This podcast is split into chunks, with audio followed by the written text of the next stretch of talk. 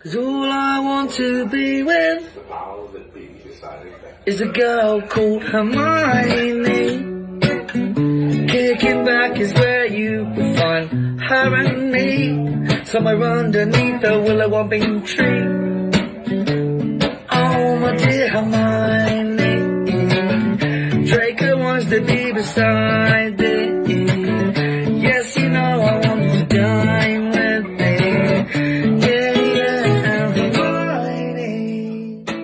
大家好，我们是无伤小雅。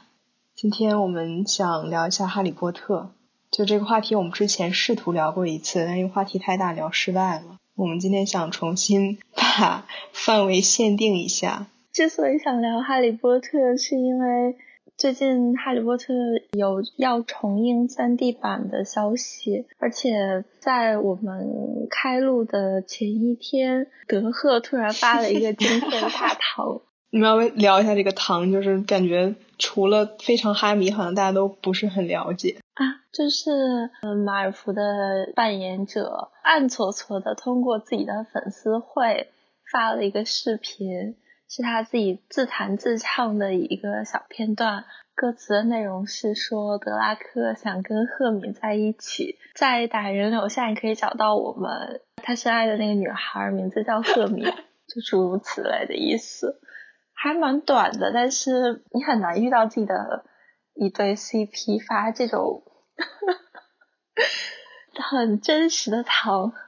所以除了我，你们也有粉过这一对 CP 吗？我可能如果电影的话，站过的 CP 只有德赫吧。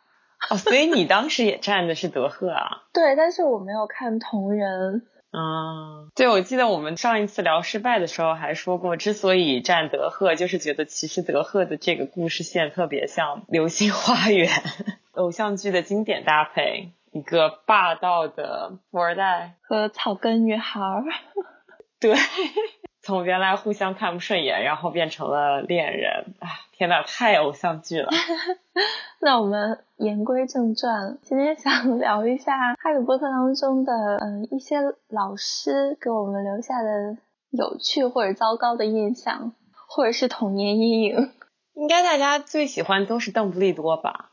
就关于老师里面，其实我特别喜欢卢平。我记得伊婉前几天也在群里面聊，说看到卢平，然后又哭了什么的。啊，是，我也喜欢卢平，而且你知道，狼人就有一种莫名的 吸引力，某种 fetish。就他本身感觉非常悲剧，然后还有他，因为他是狼人嘛，所以有一种比较神秘的色彩。对，而且我觉得这个角色会有很大很大的反差。我之所以觉得卢平是狼人比较会让人着迷，是因为他在他这个角色里面有很多特别隐忍和克制的部分，就会觉得就是就是这种禁欲感。就关于狼人，我有一个比较好奇的地方，就狼人在嗯这个魔法世界里面是合法的存在吗？是合法的存在，就是他是个巫师，他只是恰好是个狼人而已。不，但是其实比如说，呃，如果说一些家长知道一个狼人做老师，应该会有歧视，对，肯定是会反对的。他会在月圆之夜的时候会不受控制。那其实对于一些工作可能就会有一些限制。邓布利多其实雇佣他的时候，应该也是挡住了很大的压力的。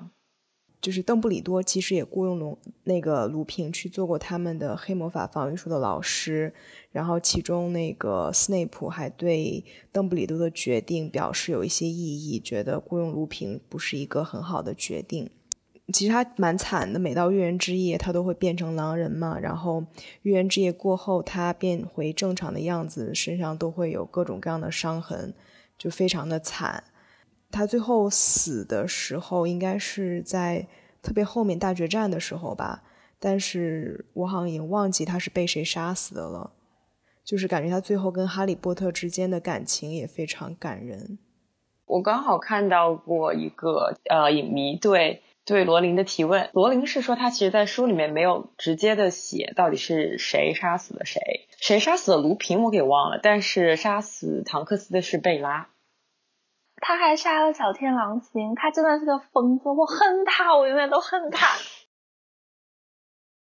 所以我们刚才聊到了兔子比较喜欢卢平，有没有喜欢邓布利多的？就我喜欢邓布利多，就是嗯，我觉得他是一个非常好的导师，自己首先就是为人非常正直、诚实，而且很会教导他的学生，自己的魔法的法力又非常的高超。嗯，我觉得最重要的是他就是对弱者有一种同情心，然后对生命什么都有尊重跟敬畏。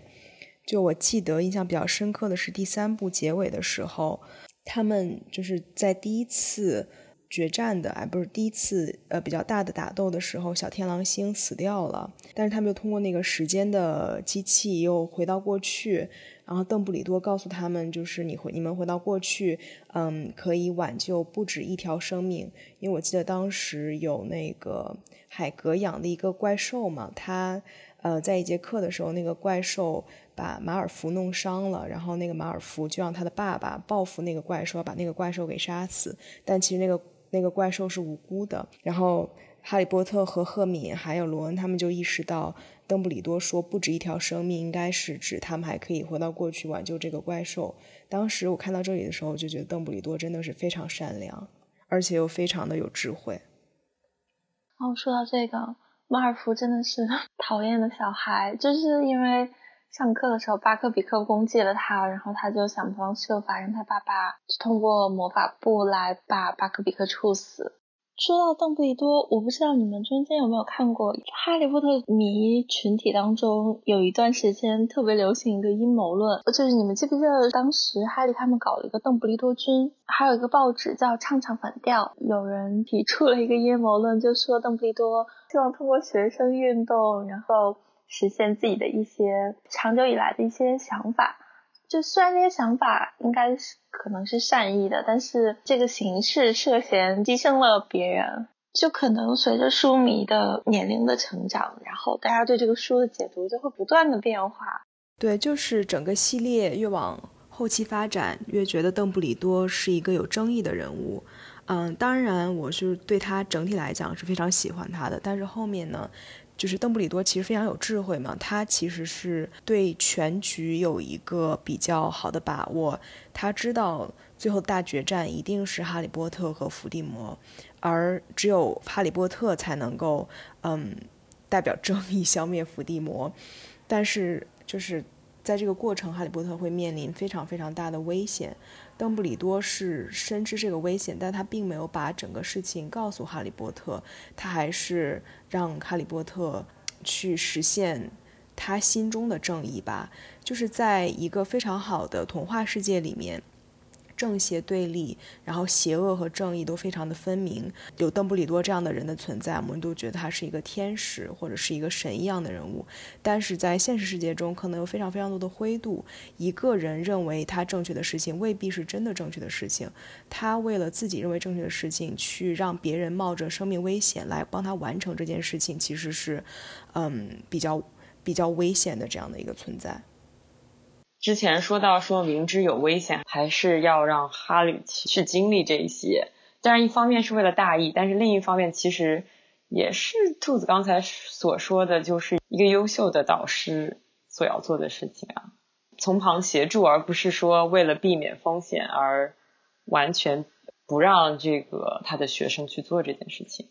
其实我觉得邓布利多这个角色写的特别好的一点就在于，对他有他的阴暗面嘛。然后在前几部里面，当大部分的故事还是发生在啊校园里的时候，其实我觉得邓布利多是一个大家长的形象，就是你知道，不管哈利犯什么错或者有什么危险，到最后只要邓布利多出面，这个问题都能够解决。就不管是救哈利，还是免除哈利所要受的惩罚之类的。但是后面当呃情势越来越复杂了之后，然后邓布利多这个人人性的多面也慢慢显示出来，然后有很多事情邓布利多是没有办法控制的，慢慢这个人物就丰富起来。就而且感觉整个过程中邓布利多非常神秘，嗯，我不知道书里面有没有描写，电影里面关于他家庭的表现非常的少，直到呃非常后期的时候，我才知道邓布利多有一个弟弟，因为在大大决战的时候有出现。我们不知道，就是书里面对他的家庭有什么有什么描写，就是可以让我们从更多的呃方面来了解这一个人。他们有个妹妹，他妹妹是一个叫做哑炮，就相当于是你出生在魔法家庭，但是没有魔法能力的一类人。但实际上好像并不是完全的哑炮，应该是童年受过创伤，他没有办法控制自己的能力。他在他失控的时候，他又会因为这个就是做出来一些伤害别人的事情。他跟格林德沃还有他哥哥在一起的时候出了意外，然后他妹妹死了。从那以后，他应该都跟他哥哥关系很差。邓布利多家庭，我觉得算是挺不幸的。我记不太清是神奇动物还是哈利波特里面的情节了，但他其实小时候没有玩伴，父母好像对他们兄妹三人管的也非常的少。邓布利多应该就是那种从小就很聪明的小孩，直到他遇到了格林德沃，突然发现有人跟他一样的强大，一样的才华横溢，两个人之间的感情就非常的深厚，超越友情的存在。而且中途其实他对于格林德沃的一些想法，虽然有有一些警觉的心情在，但他中途有支持过，直到后来出了意外。书里面可能没有这个情节，但是罗琳曾经有说过，就是你们还记不记得第一部里的那个叫做厄里斯魔镜，就是你会在镜子里面看到你最想要的东西。罗琳说阿布斯会在魔镜里面看到他的家人团聚，看到他的妹妹复活，看到他的弟弟原谅了他。所以这个其实是邓布利多最深的一个痛苦吧？对，是他人生当中的遗憾。但是在神奇动物里面，年轻的邓布利多站在厄里斯魔镜前面的时候，他看到的是他跟格林德沃十指紧贴，立下互不伤害盟约的咒语。所以我们现在要聊 Snape 吗？因为我看好像《哈利波特》第六部是《哈利波特与混血王子》，然后说斯内普是混血王子，我一直没搞清楚是为什么。因为他是一个混血，他自己自封的王子。对，对他母亲是魔法师，然后他父亲是一个麻瓜。你你说到斯内普，突然想起来，就是第七部里面应该是邓布利多一直。鼓励哈利去做一些冒险的事情，包括暗中保护他，其实是为了让哈利跟伏地魔最后决一死战嘛。然后斯内普发现了这件事情之后，非常的愤怒。就他当时质问邓布利多，就说：“你养着他就像是养着一头待宰的猪。我答应帮你做卧底，然后答应帮你做这么多可能会丧命的事情，就是为了保护 Lily Potter 的儿子。既然实际上邓布利多的打算是这样子的，然后 Snape 当时就还挺崩溃的。就是这一段，然后。”大家觉得邓布利多是一个没有那么完美的人。我要强烈推荐豆瓣做这个柴斯卡写的关于啊哈利波特的一系列的分析的文章。我记得他分析斯内普的时候，就把他从小的家庭背景拿出来说了嘛，就说他因为从小是在一个这样子一半麻瓜一半啊巫师的家庭里面长大，应该家庭也不是很富裕。他原来和莉莉是邻居，在平时的生活中，莉莉就对他比较友好。到了学校之后，莉莉就可能是唯一一个。亲近他的人，他一直把莉莉当做就是最好的朋友，而且里面还写了，其实斯内普是一个极致聪明的人。他当时写了说他是混血王子的时候，就是写他在应该是在魔药课上的造诣。他还是霍格沃茨的学生的时候，他就已经在魔药学的书上能够写出很多自己独特的配方来了，就是属于一个非常非常有天赋的人。所以当时里面也有讲说，其实斯内普是看不起任何人的，包括赫敏。赫敏能够答对一切的问题，但是只能照本宣科，是没有那种创造力的。他后来加入伏地魔，我记得当时有个问题说，斯内普是不是食死徒？好像说其实不是，说斯内普其实更像是一个军师一样的角色，他帮伏地魔就创造了一些如何折磨人的那些魔咒，但他其实自己并没有食死徒的标记。这个细节我已经不太记得了。当时伏地魔意外的杀死了 Lily 的时候，他其实当时自己也是非常的后悔的，因为他觉得从此之后他就失去了斯内普的支持。就不管斯内普这个人本身，因为家庭也好，还是因为他就是成长的环境也好，他的性格上有各种各样黑暗的就扭曲的地方，但他对 Lily 的爱真的是特别的纯洁，就一直没有变吧。我觉得这一点可能是。大家非常喜欢他的一点，我觉得 Snape 应该就是从小到大收获的不多的善意里面，Lily 给他的是最多的。他小时候就太穷了，而且应该不是一个好看的小朋友。虽然他非常的聪明，但是那种 阴冷忧郁、又书呆子的形象，其实对于小朋友来说，应该是非常招人讨厌的。对，呃，油腻的头发是吧？对，流鼻涕、脏兮兮的样子，嗯。对啊，James Potter 真的是好讨厌。他就是一个 bully。可以聊一下哈利波特父亲的那一辈，他们四人小团体。其实，在重新看的时候，我真的好讨厌 James Potter。那我觉得你的觉醒还蛮早的，或者是敏感度高一些。因为我其实小时候在看书的时候，我并没有完全觉得他是一个 bully，我当时只是觉得是一个特别皮的一个小孩，一个学生，然后。成绩又很好，可能也是有点偏见吧，就觉得成绩很好的皮一点也无所谓，就没有觉得当时他对斯内普是完全是一种霸凌。然后我觉得是近些年来对霸凌这个事情慢慢了解，然后才意识到哦，其实当时罗琳写的这个故事其实是一个校园霸凌的故事。我其实当时对于他对斯内普的捉弄觉得挺过分的，但是反而就还没有因此特别讨厌他。但是虽然我很讨厌。就是罗恩的那只老鼠嘛，就小天狼星彼得。呃，我觉得当时我挺不能接受的，就是他们在四人小团体里面，小天狼星彼得其实挺受大家讨厌的嘛。因为小矮星彼得，sorry，小矮星彼得。因为他就是一个彻彻底底的反派角色，但是我觉得在为数不多的描写到他们学生时期的一些片段当中，其实 James Potter 对 Peter 是非常差的。这一点我倒是不太记得了。他看不惯 Snape 是因为 Snape 他有点特立独行，而且他还非常的聪明。但詹姆斯其实是一个比较普通的学生，他肯定是优秀的嘛，包括后来跟伏地魔战斗之类的。但他其实，在学业上面的表现，应该就是一个普通的学生，应该是没有 Lily Potter 出色的。就包括后来，你记得有个 James 比较出名的一个场景，就是他玩那个金色飞贼。但他实际上也不是一个找球手，他是一个追球手。我印象中的詹姆应该是比较受欢迎的一个角色，就是他的成绩可能不一定会有莉莉好，但是我一直把他当做是一个可能在学校里比较 popular 的一个学生。然后其实他 popular 的原因是因为他的长相也好，还是因为他有钱，还是因为他是一个运动员，这我就不得而知了。觉得应该是因为他长相。还有他是球星吧，就运动员嘛，而且应该就是一个不是那么死板的一个人物。我觉得跟现在校园里面受欢迎的男生形象应该差不多。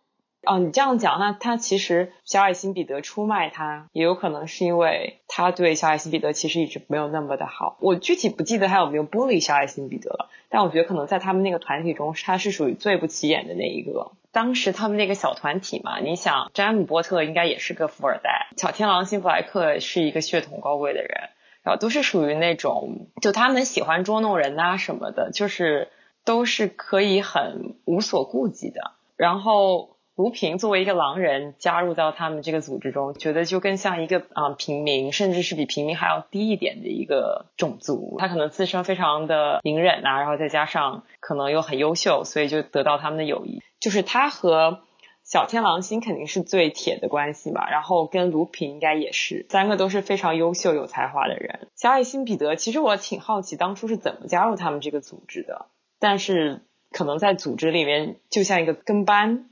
但你知道，每一个小团体都会有一个这样的有可能，有可能。所以他后来选择让小矮星彼得去做他的保密人。就是因为他觉得他是最弱的这一环，觉得伏地魔不会想到会是他，最后小矮星彼得出卖了他。我记得就是 James Potter 一直说小矮星彼得，就说你怎么这么笨呐之类的，说了还蛮多的。哦，虽然他其实对朋友会很仗义，可是他就会一直不断的贬低自己的朋友。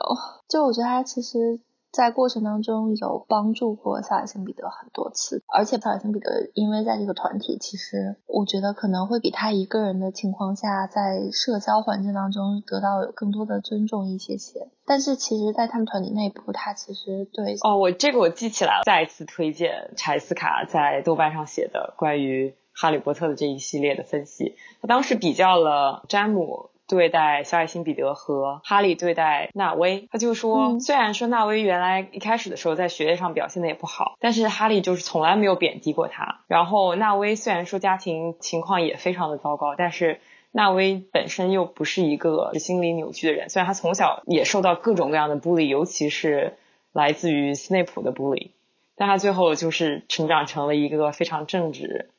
非常勇敢的人，所以最后罗琳让纳威成为了那个持剑的人。嗯，说到这个，我不知道你们当时看的时候，对他们分学院有没有什么不爽的感觉？我现在再来看那个电影的时候，我其实对于格兰芬多学生莫名的优越感，有一种特别不爽的感觉。我觉得有啊，就是当时可能没有注意，但是其实很明显，就有点像在学校里面。大学的时候，比如说有的专业收分特别高的时候，你就会觉得他们那些专业有的人也会觉得自己高人一等。斯莱特林他是偏爱收血统纯正的人，或者说他们有这个歧视在，但是并不是所有血统纯正的人都去斯莱特林。斯莱特林就是虽然说就是名声不怎么不那么好，但是其实也是一群很优秀的人，有点像一直都是斯莱特林和格兰芬多两个在争每个学期最后的那个奖杯吧。我记得好像有一个场景，就是有人问赫敏说：“你这么聪明，怎么没有被分到拉恩克劳？”嗯，就罗琳他自己有给品质排序，他觉得勇气是第一的，然后智慧可能是排在勇气后面的。然后斯莱特林就是，虽然你们天生有特权和优势，但是我们还是看不起你们，就有一种。我不知道有一种过度政治正确的感觉，就好像一个人除了勇敢和聪明之外，其他都不重要了。对，就看《哈利波特》的时候，好像就只有格莱芬多和斯莱特林这两个学院比较突出，因为体育比赛呀，还有最后的分数啊，什么都主要是他们两个竞争。但是我对另外一个学院，我不知道它叫什么，印象非常深刻。那个学院那个院长是一个女老师。她好像教那些学生一些植物栽培之类的课程。我记得第二部的时候，他们都去，嗯，栽一种植物，然后把那个植物拔出来，那个根就是一个小人儿，然后会滋儿哇乱叫，然后就对那个场景印象比较深刻。对，特里劳尼，他他他还蛮可爱的。就说罗琳他自己的这个排序嘛，给学院排序，然后斯莱特林代表的就是有点像英国的那些贵族。对。然后罗琳就抱着一种仇富的心态，嗯，倒也不至于，但是他就是有一种小孩子赌气的心态，就是你们贵族天天一副高高在上的样子，那你看不起我们，我们就看不起你孩子。因为在那里面，其实虽然马尔福的爸爸出镜很少，可是马尔福他爸爸每次出来都代表着某种特权，但是大家一直都对马尔福的父亲非常的尊敬，或者是没有人去反驳他嘛。最起码在前五部都没有出现过，除了哈利拯救了多比，但是其实学生也好，或者某些老师也好，都在这个过程当中暗暗的鄙视或者是。有意无意的欺负一下马尔福，海格戏弄他，包括后来的穆迪。因为我昨天刚好看到第四部，穆迪把他变成了一个小动物，不还被塞到了那个克拉布的裤子里面。我当时看完，我觉得这小孩实在是太惨了，而且是当众被这样羞辱。就是熊孩子再讨厌，他也不值得被这样对待。其实我感觉作者他真的是有把对于父母的一些东西都回应在了子女的身上。对，而且斯莱特林就学生这一辈里面似乎没有出一个优秀的学生，我觉得唯一优秀的人就是斯内普。对，斯内普真的太优秀了。还有就是伏地魔嘛，然后就没有再有你听说。这个学院出在他们这一辈里面出过任何一个你记得住名字的优秀的人，像马尔福，然后马尔福的跟班，你就觉得是一个草包。我觉得小时候看的时候就只觉得爽而已，但是当你长大了再看之后，包括你看到期末的时候、学年末的时候，他们开那个晚宴嘛，嗯。我记得不止一次，啊斯莱特林本来都是第一的，因为一直都是他和师院在争谁是第一名嘛。最后就是因为哈利他们的这种冒险和拯救 魔法世界的行为，就被老师疯狂的加分，最后就是翻盘成为第一名。我现在看的话，我就会觉得说，嗯，其实那些小朋友他们也不知道发生了什么。而且教授都是一副讳莫如深的样子，在他们看来，他们只知道格兰芬多被莫名其妙的加了好几十分，以至于原本还是我们装饰的一个大厅，突然就被换成了红黄装饰的一个大厅。如果是我，我也会觉得非常不公平。在这本书里面，我觉得整个价值观的塑造上面就是不公平的，稍微有一点点非黑即白。等一下，我们可能要聊魔法部嘛。虽然魔法部还蛮写实的，但是它其实塑造的也是一个非常绝对的形象。然后，但是写给小朋友看的，我觉得这样子可能也没有什么太大的坏处吧。对，我觉得是。我觉得像写童书的话，就可能需要这种非黑即白的价值观。如果你在其中提供了太多的灰度，我们作为成年人可能看的是爽，但是。对于小朋友来说，一个是可能理解不了，另一个是可能会不会有误解，所以我觉得也能理解吧。但即便这样，斯莱特林还是有非常多的粉丝。我觉得身份高贵，再加上其实反派一直都有粉丝的，这是肯定的。嗯，都是有一点吸引力在的。伏地魔有粉丝吗？有吧？对，我觉得格林德沃是有粉丝的，但是伏地魔，成年的伏地魔可能比较难有粉丝，主要是因为长相丑。然后年轻时候的汤姆里德尔肯定有，对，Tom Riddle 肯定有，但是就变成了一个颜值即正义的世界。我觉得是的，我觉得就像我们之前聊的时候也提到的，这部书因为出了电影嘛，本来罗琳是并没有像把马尔福写的特别的好。马尔福也没有变得特别好，但是马尔福后来相对而言就是有一点摇摆，然后说是因为他的女儿特别喜欢马尔福的那个演员，所以马尔福这个角色才有了这个改变。就颜值即正义，就是通过电影，然后对书又有了一定的影响，我觉得是存在。然后说到格莱芬多，就是格莱芬多他们的那个学院的院长是麦吉教授嘛，就是我也非常喜欢他。就感觉他也是，就是对学生每一个学生都是关怀备至的那种，一直都是非常正派的感觉。但是到最后一集大决战的时候，他要指挥那些。红人还是铁人之类的去保卫整个霍格沃茨魔法学校，然后就念了一个咒语，然后瞬间的那些铁人、铜人都被唤醒了，然后就声势浩大的向那些邪恶势力、邪恶势力进军，然后他就特别调皮的说了一句：“我很早就想说这个魔法命令了。”就觉得那个教授又是很，反正就是他人性的一面被表现出来，就很有意思。我觉得麦吉教授就是非常。我觉得政治正确现在变成了骂人的话，但我觉得他非常的正，他非常的正直。我觉得他不仅仅是政治正确，他就是正直的人，非常爱自己的学生，也不只是格兰芬多的学生。我觉得他对每一个学生都，包括对马尔福，其实也有关怀过，就是正直嘛。嗯，一视同仁。我们聊了麦格教授，都是我们喜欢的老师，聊聊我们不喜欢的老师吧。第二部出现的那个呃，Lohart 就是。嗯，畅销书作家，因为我重新看电影了，所以好多细节想起来了。就是嗯，罗的妈妈对，他非常的迷恋。然后他们当时一起去嗯书店采购那一学年的新课本的时候，正好碰到罗哈在做那个签售会嘛。他妈妈整个人都是一副陷入爱情的样子，因为那个老师其实是师奶杀手。对，而且包括他的形象啊、举止言谈呐，真的都非常符合师奶杀手的这个。称号。当时看到 Harry，Harry 拉出来，然后跟他合影什么的嘛，罗恩的妈妈就还蛮开心的，因为通过 Harry，他还得到了就握手和签名的书。对，就是他其实并没有什么真才实学，然后我相信邓布利多这么睿智，肯定也知道他就是一个草包嘛。那我就很好奇，为什么还会把他雇来给这些学生们上黑魔法防御课？我们也看了那一部，就是那些学生们在他的课堂上也没有学到什么东西。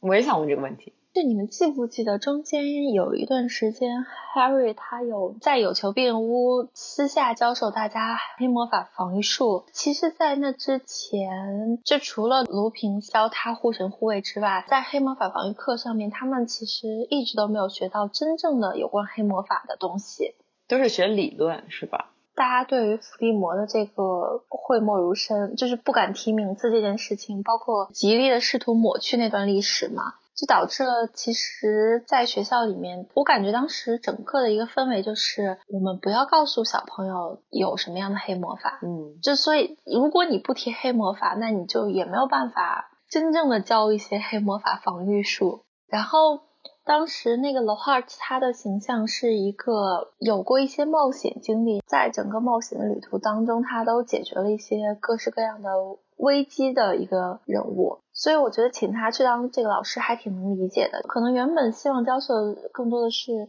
面对一些神奇动物或者是植物的一些攻击的时候，你应该如何应对，并不是真的黑魔法防御。但是他当时是怎么教的呢？因为我印象中他其实魔力也非常有限，就他写的书里的故事也不是他自己的故事，他用的最好的就是遗忘咒吧。就是把别人的故事偷过来，然后让对方遗忘掉。所以他当时上课是怎么教的？他当时其实没有怎么教，我记得好像就是那种比较哗众取宠的课，然后书里面对课的描写也不多。那我们聊一聊最讨厌的乌姆里奇。聊到了我们的重头戏，就是乌姆里奇，非常非常的讨厌。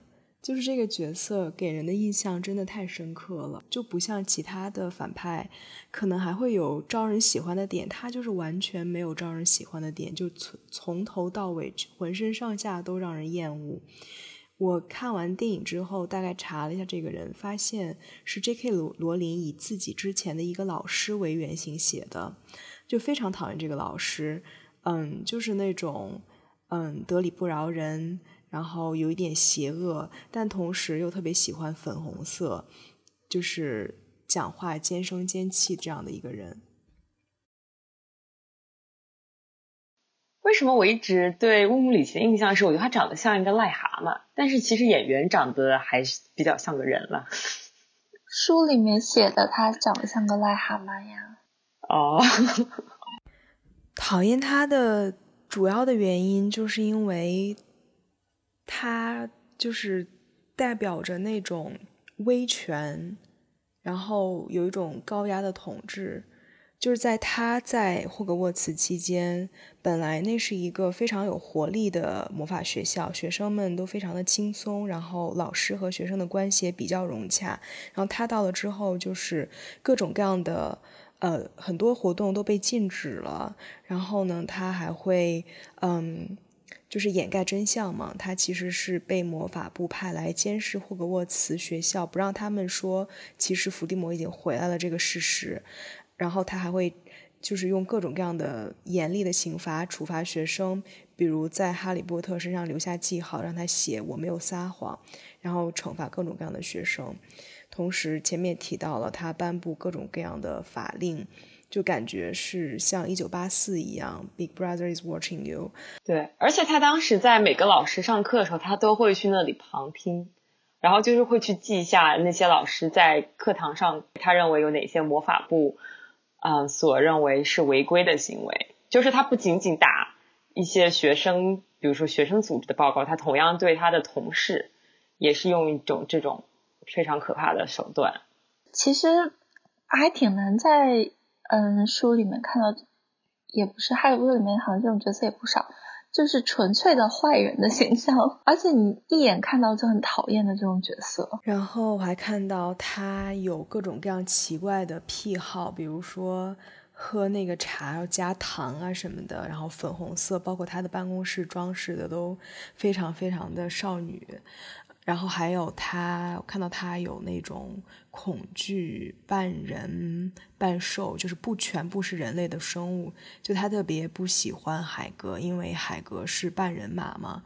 然后就有人分析说，就是他是一个非常墨守成规、因循守旧的人，就是对未知的世界就充满了各种各样的恐惧。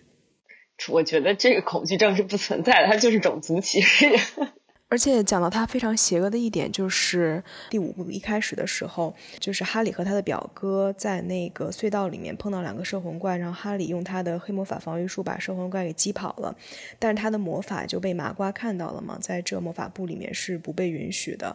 然后乌姆里奇，嗯，就作为陪审团要判哈利有罪，但其实那些摄魂怪是乌姆里奇派去的，他自己派去的，然后又让哈利。嗯，来违反这个魔法部的法律，其实就有点钓鱼执法，然后就又阴险又邪恶。对，聊到这个就会聊到，就是当时乌姆里奇被派到霍格沃茨嘛，就是因为魔法部不肯承认说伏地魔已经复活了这个消息。我记得当时好像在开学的时候就巴拉巴拉演讲了一大堆嘛，演讲的内容就非常的官僚主义，这也是大家讨厌他的一个原因吧。当被这种权力凌辱的时候，就会抑制不住自己的那种不适感。哈 哈对对对，他是想阻止哈利重新回到学校。应该哈利是能够证明伏地魔存在的重要角色之一。然后他们想隐瞒这个伏地魔重新又回来了这个事情，所以他们就想想方设法的让哈利不能回到学校。我觉得好讽刺啊，这个跟现实一模一样。我觉得这不重要，就是从官僚的角度上来考虑不重要。就像我们最近发生的事情，你觉得重要吗？我觉得他们其实说不定是最早知道伏地魔回来的人之一。觉得他们并没有亲眼见证这个过程，但是对于魔法部来讲，如果我不承认，那这个东西可以假装不存在，直到有一天我真的亲眼见过了，那可能亲眼见过了之后也就没命了，后面的事情也不需要自己负责了。就对他们来讲，其实。维持表面的一个稳定和相安无事，可能是最重要的吧。我觉得对于福吉来讲，或者是对于乌姆里奇来讲，如果真的是对于伏地魔这个问题的话，整个魔法部可能都没有任何的解决方案，所以就只好假装是问题不存在。就可能我们都对乌姆里奇这么厌恶，以及他背后的魔法部这么厌厌恶，可能也跟我们最近经历的事情有点像吧。像我和闪电在美国嘛，然后我们就看到《华盛顿邮报》的一篇报道，就其实美国去年已经进行过对于类类似像新冠这样的病毒这么快速的一个模型啊模型推演，就发现。以美国现在的公共医疗以及他们现在的这种防疫体系，根本没有办法控制这个疫情在美国的快速蔓延，会对大家的健康呀以及经济啊造成不可计量的损失。然后当时 CDC 就把这个报告给了白宫，然后特朗普也看到了，就完全没有理会这个事情。嗯，而且在大概嗯前几天吧，刚刚爆出来的几个参议员以及众议员，在二月十三号股灾之前，把他们手里的股票大量的卖掉。就是在此之前，他们已经内部开过会议了。大家都知道这个，呃，疫情来势汹汹。那个时候，美国尽管只有可能很少的几十例撤侨啊，包括游轮的那些病例。整个本土并没有引起任何重视，也没有社区传播，但是一定会发生社区传播，是他们内部早有的共识。但但在这个同时，又看到特朗普出来像小丑一样，告诉大家这只不过是一个流感，大家都 calm down。然后他还继续搞竞选呀，继续这样的一些嗯正常的活动，直到发生了这种大规模的社区爆发，然后他们同时又不作为，这就很像很像很像乌姆里奇跟魔法部，他们明明知道伏地魔已经出现了，已经来了。然后已经有吹哨人，像哈利波特或者霍格沃茨、邓布利多告诉他们了，但他们还是试图掩盖真相。就这种事情背后的逻辑，其实我一直没有太搞清楚。或许他们真的并不觉得伏地魔来了会对他们造成威胁，就像美国这些权贵们认为，即便新冠疫情席卷美国，也不会对他们自身的财产造成威胁，所以他们才要维持尽量可能的维持就是正常的生活。就是这是我最近非常困惑的一点。我觉得，嗯，不止美国，哪里都一模一样。我们只能吐槽美国。哦，还有一个想讲的，你记不记得当时乌姆里奇在的时候，他成立了一个纠察队吗？对，学生的纠察队。以前不都是老师给扣分和加分吗？他让学生可以自己扣分和加分。然后那个行动组里面的人都是现在所谓的小粉红，都是都有谁啊？我已经不记得了，我也记不太清了。但是要让我联想到了肖战的粉丝。就《哈利波特》本身就先聊到这。好，好，你们还要吐槽美国吗？吐槽美国，吐槽魔法部吗？对，我们可以吐槽魔法部。我们是真的是魔法部，真的是掩耳盗铃。但是美国其实就也不能完全的说是因为意识形态不一样，或者是因为国家的这个走的主义不一样。所以导致了这种结果，但是因为美国它其实归根结底掌权的人是基本上都是资本家嘛，所以其实可能在面对这种公共危机事件的时候，反而他会第一时间想到的是维护一个小的圈子的利益，然后包括他们说特朗普在疫情初期的时候不断的宣扬说没有什么问题，这只是一个流感，很大程度上都是为了保证某些人的利益。就这个事情来讲，大统领之所以忽略这个当时专家的建议，我觉得就是首先他们的利益肯定不在保证全民的健康这一方面。他上台之后，他就裁减了预算嘛。我觉得当时那一份材料递上去，他可能觉得这无非是一个怎么说，就是故意夸大事实，然后想让我在这个部门上面增加预算。他并没有真的尊重那些专家或者是。有长远的眼光，觉得说这个事情如果真的发生会怎么样？他的任期也就两届，你也不知道什么事情会发生。然后他觉得我不会给这个钱，就是不会给这个钱。包括后来那四个被发现在股灾之前就。卖掉股票的参议员嘛，是就跟乌姆里奇差不多，就他们只在意的是自己通过他们的权利能够获得什么样的利益，不管是权利上的利益也好，还是资本上的利益也好，这是他们唯一关系。在当时必须要稳定大家情绪，因为他们还没有撤出来呢，股市就不能跌。包括我跟周围的人聊天的时候，其实我发现，尤其是可能一些年轻一点的人吧，就到现在为止依然觉得这个事情，他们对经济衰弱的担心大过于他们对这整个医疗。系统崩溃会有多少人死亡的担心，这就是我在这里所感受到的。就是我们可能会觉得还有什么比人民的健康、生命安全更重要？就是他们最初想到的可能就是经济利益吧。但我感感觉有点殊途同归，就是搞到最后，你看，因为我昨天晚上刚刚刷到马克龙在说反思一下我们的这个政治体系，是不是应该把一些东西抓到自己的手里嘛？